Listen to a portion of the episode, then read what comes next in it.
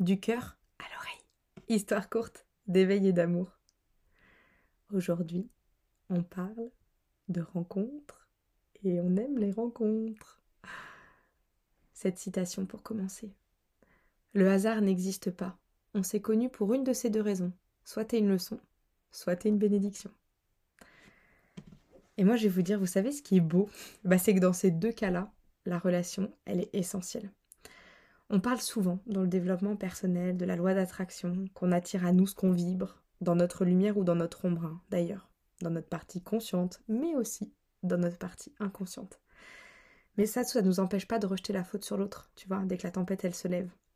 C'est tellement simple de penser que l'autre en face, il est la cause de nos problèmes, et qu'on est des simples victimes de, ce système-là.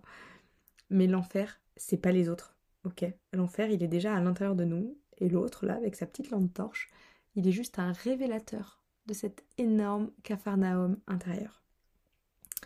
Et oui, c'est bien nous le point central.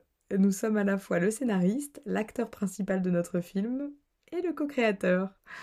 Nous sommes à l'origine de tout ce qui se produit dans notre vie. Les interactions que nous vivons, les événements qui se présentent sur notre route. Un jugement, une parole, une pensée, une ancienne mémoire, et tout est réactivé. Notre vibration change, elle switch, laissant venir à elle tout ce qui l'attire, mais aussi tout ce qui la repousse. Et si nous prenions plutôt le temps de saluer toutes ces personnes qui sont mises sur notre route, et que l'on regardait avec pragmatisme les bienfaits que ça a eu sur notre vie ou sur notre développement, on aurait alors, je pense, une infinie gratitude, parce que peu importe les zones d'inconfort que l'on a traversées en les vivant, chaque expérience, chaque relation nous transforme à jamais. L'autre, il est juste un miroir de ce qui est vivant à l'intérieur de nous. Il apporte exactement ce dont on a besoin pour vivre nos expériences d'incarnation.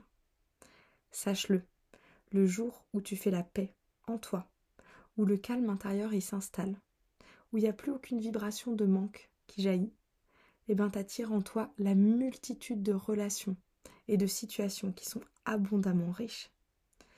Évidemment, c'est pas quelque chose de constant. Tout est cyclique. Des phases, il y en a toujours. Elles sont hautes, elles sont basses, elles se succèdent.